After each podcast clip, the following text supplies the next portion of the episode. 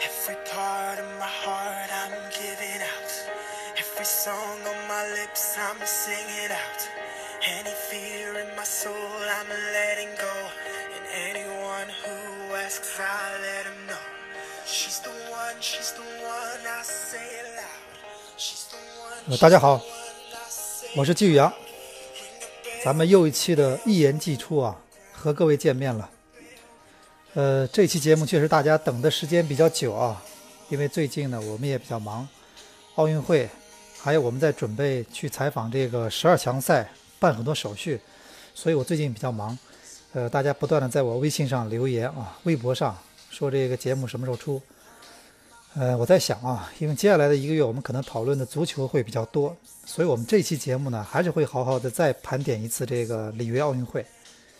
因为毕竟四年一次嘛，而且这次奥运会又是如此的特殊，所以我还是觉得很有必要跟大家再重新的好好盘点一下。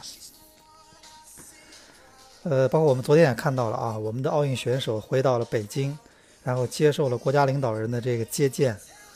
然后这标志着这次咱们奥运会呢，基本上这一个周期，呃，就到了这个收尾的阶段。呃，我自己感觉啊，这次里约奥运会给我的这个启示啊，主要是有三个方面。呃，第一个方面，我想谈什么呢？奥运会嘛，毕竟是一个体育比赛，它的成绩依然是大家最关心的事情之一。它突破了多少人类的极限？它造就了多少这种奥运会的这种咱们说体育英雄？那我们看这次的奥运会啊，其实你说，虽然说我们看最红的明星，我们说的是赛场上的明星，基本上还是从北京奥运会至今连续夺冠的那几个。你比如说，我们说这个博尔特啊，这次已经是第九块奥运金牌了，而且从一百米到两百米到这个四乘一百米接力，基本上就是全部三届没有一次失误。呃，然后就是菲尔普斯，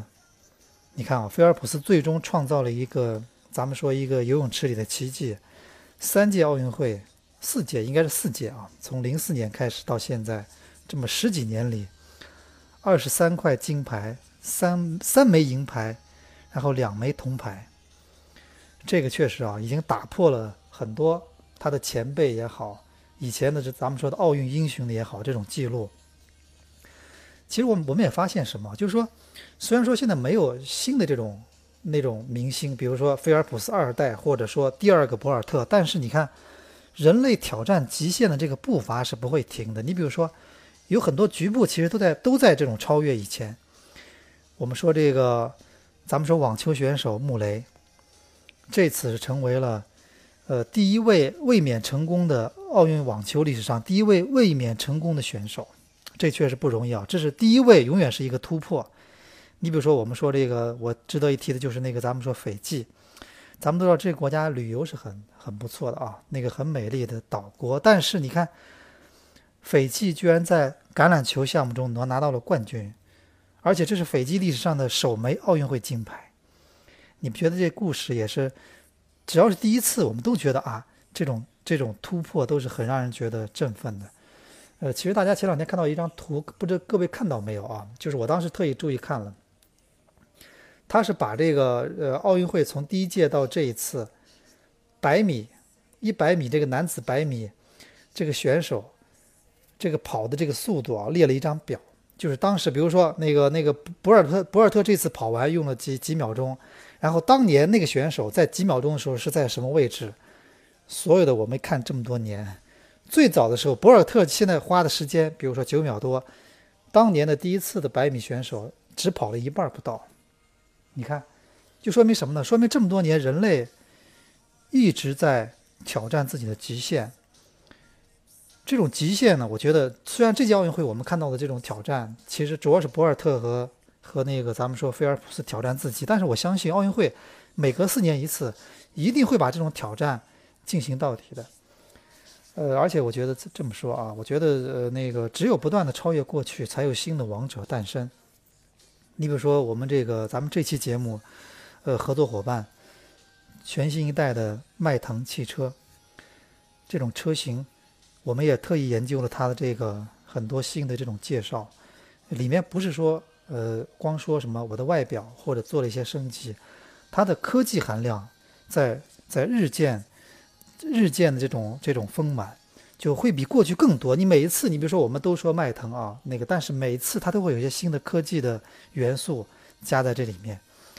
其实其实奥运会一样的，你说百米速度不断提升，包括包括运动员的成绩提升，我觉得很多人可能，呃，这把它不要简单的理解为一种什么兴奋剂的什么，我觉得这个真的不是一个最主要的因素，还是因为训练方法还有高科技的手段在促进。你比如说我们刚说到这个，咱们说这一汽大众全新的迈腾车型，它就充分利用了德国科技，为驾驶者提供了全方位的智能驾驶解决方案。通过六大辅助驾驶系统，为全面实现你的自动化驾驶领航。啊，这个我觉得总有一天会会会会做到的。我们自己都是开车的人嘛，其实我们看一些科幻电影，在未来世界里面，好像确实，呃，人人是不大用开车的，车都是自动驾驶。我觉得以现在科技进步，总有一天这些东西都会实现的。呃，这是第一点启示啊，我就觉得，虽然说那个挑战极限越来越难，但这种步伐不会停止。这是第一点，但同时我们有希望啊，博尔特和菲尔普斯真的退役之后呢，我们希望有新的这种英雄出现，我们非常需要。呃，那么奥这里约奥运会的启示第二啊，我是觉得咱们中国人看奥运会的方式在改变，因为以前呢，从八四年开始，我们大家回忆一下啊，基本上我们以前都是盯着这个金牌榜。而且我知道这个各大媒体啊，包括平面媒体也好，网络也好，电视也好，其实呢，那个广告比较贵的这个这个部分都是这个金牌榜，因为大家好像都是比较关注啊，这个金牌几块了，然后我们是不是排第一？但是你发现这次以后，大家好像不是特别全部集中在这件事情上。我不知道各位注意到没有？呃，这其实金牌还是很重要。你比如说菲尔普斯，我们说他挑战了人类极限，拿了这么多金牌，二十几块。但是，就在一个国家，我们一个全民关注奥运会的过程中，好像大家不是说全部都盯着那些拿金牌的选手。你比如说，我们说这个开幕式这次啊，这个入场式的时候，白岩松的调侃，就让我们觉得当时是蛮吃惊的，觉得国家电视台的这个主持人怎么可以这么调侃奥运会呢？我上期节目也说了，我当时在看电视的时候，我也吓了一跳，呃，居然开始讨论这个巴西的女的为什么这个臀部比较丰满。他们对胸部倒不是很在意，国家电视台啊，他的理由是觉得巴西人因为桑巴舞的缘故，所以对臀部线条重视超过胸部。你说这个咱们以前不可想象嘛？以前怎么可能国家电视台让你调侃这种事情呢？但是他就可以去谈。还有就是我们说这次傅园慧的爆红，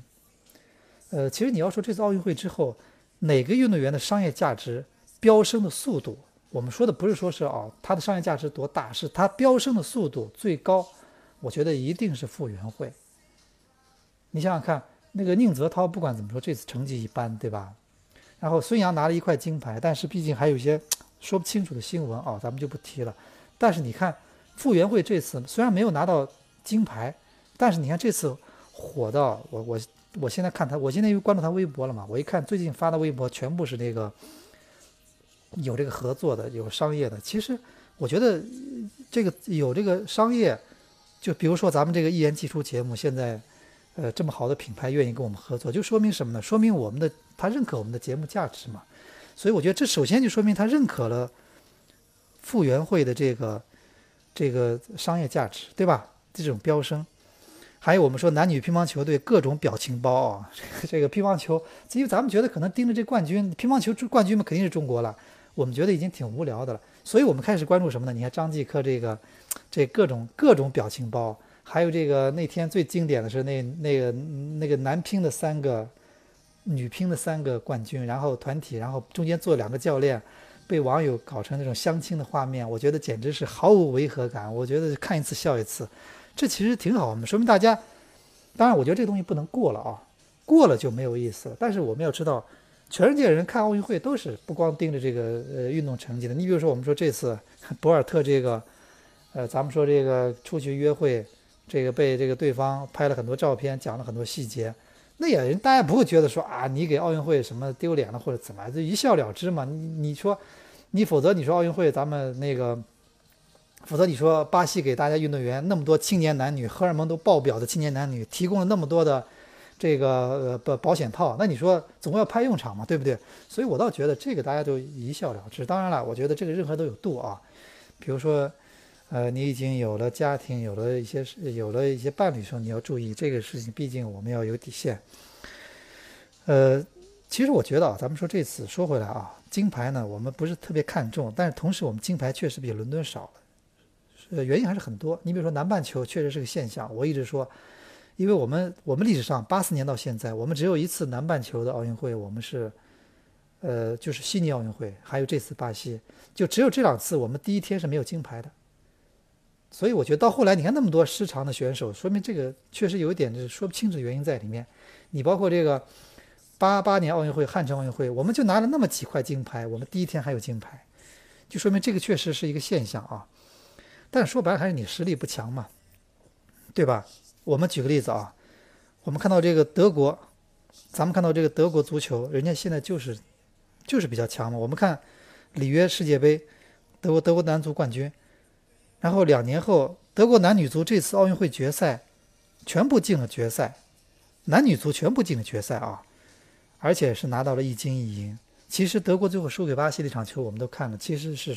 打到了点球，然后最后显就是那种败给东道主。其实他也是完完全是无冕之王的感觉嘛，就说明德国足球水平，呃，这个就是很稳定。咱们举举例子啊，就像我们这个，呃，德国汽车的科技水准。你看这么多年，始终在全世界保持在最前列。其实这就来自于不断进取嘛，不断淘汰过去的自己。就像我们说的，全新一代迈腾，每次总总会在这个汽车核心科技方面给你惊喜。呃，我说到一个淘汰自己啊，我倒想举一个别的例子，就是呃未必恰当吧。就是我以前看过一个书，就乔布斯的一个自传，他就说我我以前做苹果的时候，我一般不做这个不做这个市场调查。他为什么不做市场调查呢？因为他是他的理由是消费者他们并不清楚他们需要什么，因为他们觉得这不可能嘛。就像我们说充电不用电线，你的第一反应觉得不可能嘛？怎么可能充电不要电线呢？或者当年我们在人类在在那个远古时代，我们能想到可以在天上飞吗？可以坐飞机吗？我们觉得这不可能嘛。所以你去问消费者说你你需要什么，他可能说不上来嘛。就像我其实当年我们最早的时候我们。我们我想起来了，我们那个当年去，呃，韩日世界杯的时候，我们当时去，我们当时拿一个手机什么的，我们哪想到手机还可以，还可以上网，还可以做这么多的事情，嗯，对不对？你才过了十几年嘛，我这次又要去韩国了，你想想看，就说明这个科技是发展的是，你你你你你作为你的研发人，作为你的这个呃品牌的厂商，你你只有自己不断的去淘汰，然后不断淘汰自己，然后。不断的想一些，哎，我觉得可能这种东西是不是可以去走得通？所以我觉得人类的这种呃这种挑战啊，是无是是无限的，关键看你自己是不是敢去想。呃，其实我们说到这个启示启示之三啊，我今天这个节目呢配这首歌，大家是不是呃大家是不是听过这首歌呢？如果没听过的话，我再给你再听一下，你回忆一下这首歌是是不是？是不是你想起哪个哪个电影呢？呃，其实我告诉大家啊，这首歌呢是咱们知道是一部电影叫《里约大冒险》的主题歌。这首歌的名字我觉得非常好，叫《Telling the World》，就告诉世界。其实你你觉你不觉得吗？我这英语发音不是很标准啊，这个我这西班牙语、葡萄牙语发音比较好。然后那个你你不想想看吗，咱们奥运会不就是一次告诉世界的一次舞台吗？奥运会，我觉得至少这次巴西人通过奥运会告诉了世界，你们之前对我的担心，基本上百分之怎么说呢？啥就是大部分是多余的吧，对不对？你你想想看，那个法国的欧洲杯虽然说比赛期间是风平浪静，但是在比赛后的闭幕之后的几天内，发生了一个。真的很遗憾的恐怖事件，对吧？他不管怎么说，他跟这个他也是那个恐怖分子，也是瞅准了这个欧洲杯结束的这个这个当口嘛，对吧？然后你看，我们这次奥运会不管怎么说，我们没有恐怖事件，对吧？在人类在全世界现在反恐时代，他现在没有没有恐怖事件，没有任何这次大的事件反倒是罗切特那个事情，当时我们觉得啊，那个巴西，你看，呃，罗切特这样的奥运冠军又被抢了，但是后来证明，哦，他们自己在加油站做了错事，然后掩盖这个事情，然后呃撒了一个谎，对不对？然后包括我们一开始很多担心说啊，这个巴西这个奥运会是不是会出很多篓子？当然，有些有些地方的确是有问题的。你比如说我们说的国旗不断的出错，包括中国女排最后夺冠的时候那个国旗也是出错的。呃，这个确实是遗憾。但是你说一个奥运会，你说我们知道历史上有很多奥运会出过很多很大的事情，但是他至少巴西这次里约奥运会，他用了这么少的钱，你包括他的开幕式，他的预算我们知道是伦敦的多少分之一，是北京的多少分之一，但是他做的不错呀。他的那个，他的那个火炬，包括他的很多创意，让我们觉得其实非常印象深刻的，哎，让人觉得还是属于一次非常有南美特色的一次奥运会嘛，对不对？哎，所以我觉得什么呢？呃，其实奥运会这样的比赛啊，你说是水池是绿色也好，呃，什么是那个呃这些问题也好，其实最重要的是这个奥运会必须非常安全的结束，对不对？就不要把它真正变成什么里约大冒险，让很多人等于是，呃，在那丢失了生命或者怎么样。所以我觉得这次来说，它还是可以的。我们觉得在在目前这样全世界的这种反恐的时代啊，特殊时代，像奥运会这样的大型比赛，安全永远是第一位的。当然，最后我又要说到了，这个驾驶汽车也是一样的，安全一定是第一位的。你的速度、激情也好，安全肯定是第一位的。呃，我们说的全新一代的迈腾汽车，不仅有全多重的行人碰撞保护，对前脸进行了优化设计。呃，这个我还特意研究了下啊，就是我们说车的前脸，它对一些东西地方做了一些优化设计。确实，我们我们懂懂这个科技的朋友可以去研究一下，这个非常有意思。同时，它还配备了什么呢？MKE 智能疲劳监测系统，以及预碰撞保护系统。而且加上高强度安全车身，给你最大限度的安全感。我觉得现在这个是非常重要的啊！这个我们知道，这个呃非常多的事情，包括奥运会也好，包括生活也好，呃，安全感是我们很多人最需要的。我觉得奥运会这次呃已经结束了，我觉得整个来说挺好的。这次奥运会，对吧？让我们这个夏天又多了一份关于体育的记忆。呃，接下来的话，我觉得未来一个月啊。可能未来半个月吧，我觉得我可能还有很多球迷、体育迷的重心可能会转移到足球身上，因为我们即将在九月一号，我们的十二强赛就开始了。大家要知道啊，这是中国男足时隔十十五年啊，二零零一年之后，时隔十五年，重新回到了这个亚洲区的最后决赛的这个序列里面，而且我们的第一场比赛啊，就是面对这么强一个对手，又是在客场。因为我昨天写了个公众号嘛。咱们中国男足前面两次世世强赛，九七年和零一年，我们第一场比赛全是主场。我们九七年主场对伊朗，我们二零零一年我们主场是对阿联酋。而且跟大家说一点什么呢？上两次世强赛，我们的我们因为施拉普纳那届九三年我们没有参加嘛，我们也是一一开始被淘汰的，所以没有参加世强赛。上两次的世强赛，中国男足都是先进球的第一场比赛。大家知道吗？就上次我们零九七年，虽然我们主场输给了伊朗，但是我们上半场是二比零，我们那个两个进球，二比零的比赛最后被对手打了个大逆转，四比二。二比零的比赛，我当时在现场记得非常清楚，范志毅的一个点球打进去了，然后完了以后李明的一脚射门进去，二比零。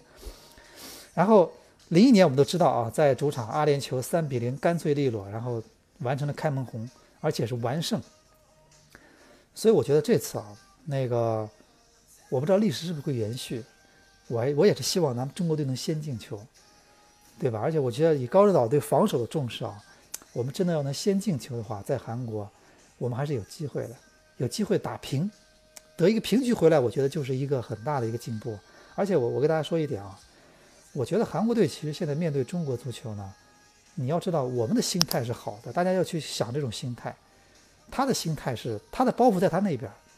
他的包袱。和他的信心是重叠的，大家好好想一想，是不是这一回事？他的包袱在于他的主场，他现在他觉得我是八六年到现在为止没有没有缺席过一次世界杯的球队，我呢不能输给你，对不对？他的信心也来自于这里，他觉得我很强嘛。第二个，但是实际上你看呢，他的很多球员现在在中超踢球，他的后卫线整个一条后卫线基本都在中超踢球，所以他对中超呢，他说不清楚，他不会像以前那样觉得啊，你是一个很不堪的联赛，他觉得你还是这些队员，你还是收入什么待遇什么的，还有我给你天天踢，我知道你是有实力的，对不对？所以这个就看大家怎么想了。我上次也跟大家聊嘛，就看韩国的后卫更了解中国的前锋，还是中国的前锋更了解这些韩国的后卫，这是一个相互的事情。啊，所以我觉得这个比赛呢，但是。我看了一下那个韩国队名单啊，韩国队中场太强了，他们的前锋其实倒还好，但是他们的中场呢，几乎全是欧洲旅游球员。这个我觉得中国队这个比赛啊，场面可能真的会比较被动。所以我觉得我们要有赢球的机会的话，或者说我们有我们有打平的机会啊，可能就来自于什么呢？对方的这种这种心态和这种自信。就是可能对方如果保持不好，如果变成这种盲目自信的话，他就出场，他觉得我一定要把你赢，而且赢你两个三个，这种可能也许我们反倒有机会。当然了，我觉得，呃，在这种时候，我觉得我们还是要关心国家队，因为我觉得毕竟这个十强赛、十二强赛，它是一个漫长的比赛，不是那么容易出局的。各位记住啊，这个比赛我一直觉得最大特点是不是那么容易被淘汰的，因为它的每个组的六个队里面。前两个队直接进入世界杯，第三名还可以打附加赛，也就是说，第四名、第五名，只要他就就这倒数倒数排着倒数的球队，只要能看到第三名的希望，他就没被淘汰。所以我觉得这比赛大家不要轻易放弃啊！然后我也会去，如果签证什么顺利的话，我也会去韩国给大家现场报道这场比赛。那么呢，今天的这期节目呢，我们就到这里啊。那个我们那个下礼拜。其实用不到下礼拜了，过两天如果大家需要的话，我跟大家继续聊。因为前段时间比较忙，有很多事情。那么接下来哈，我觉得很多工作就会渐渐正常，我们的呃一言记住和各位的见面的频率就会更加的多。嗯谢谢你的收听一言既出我们下期再见。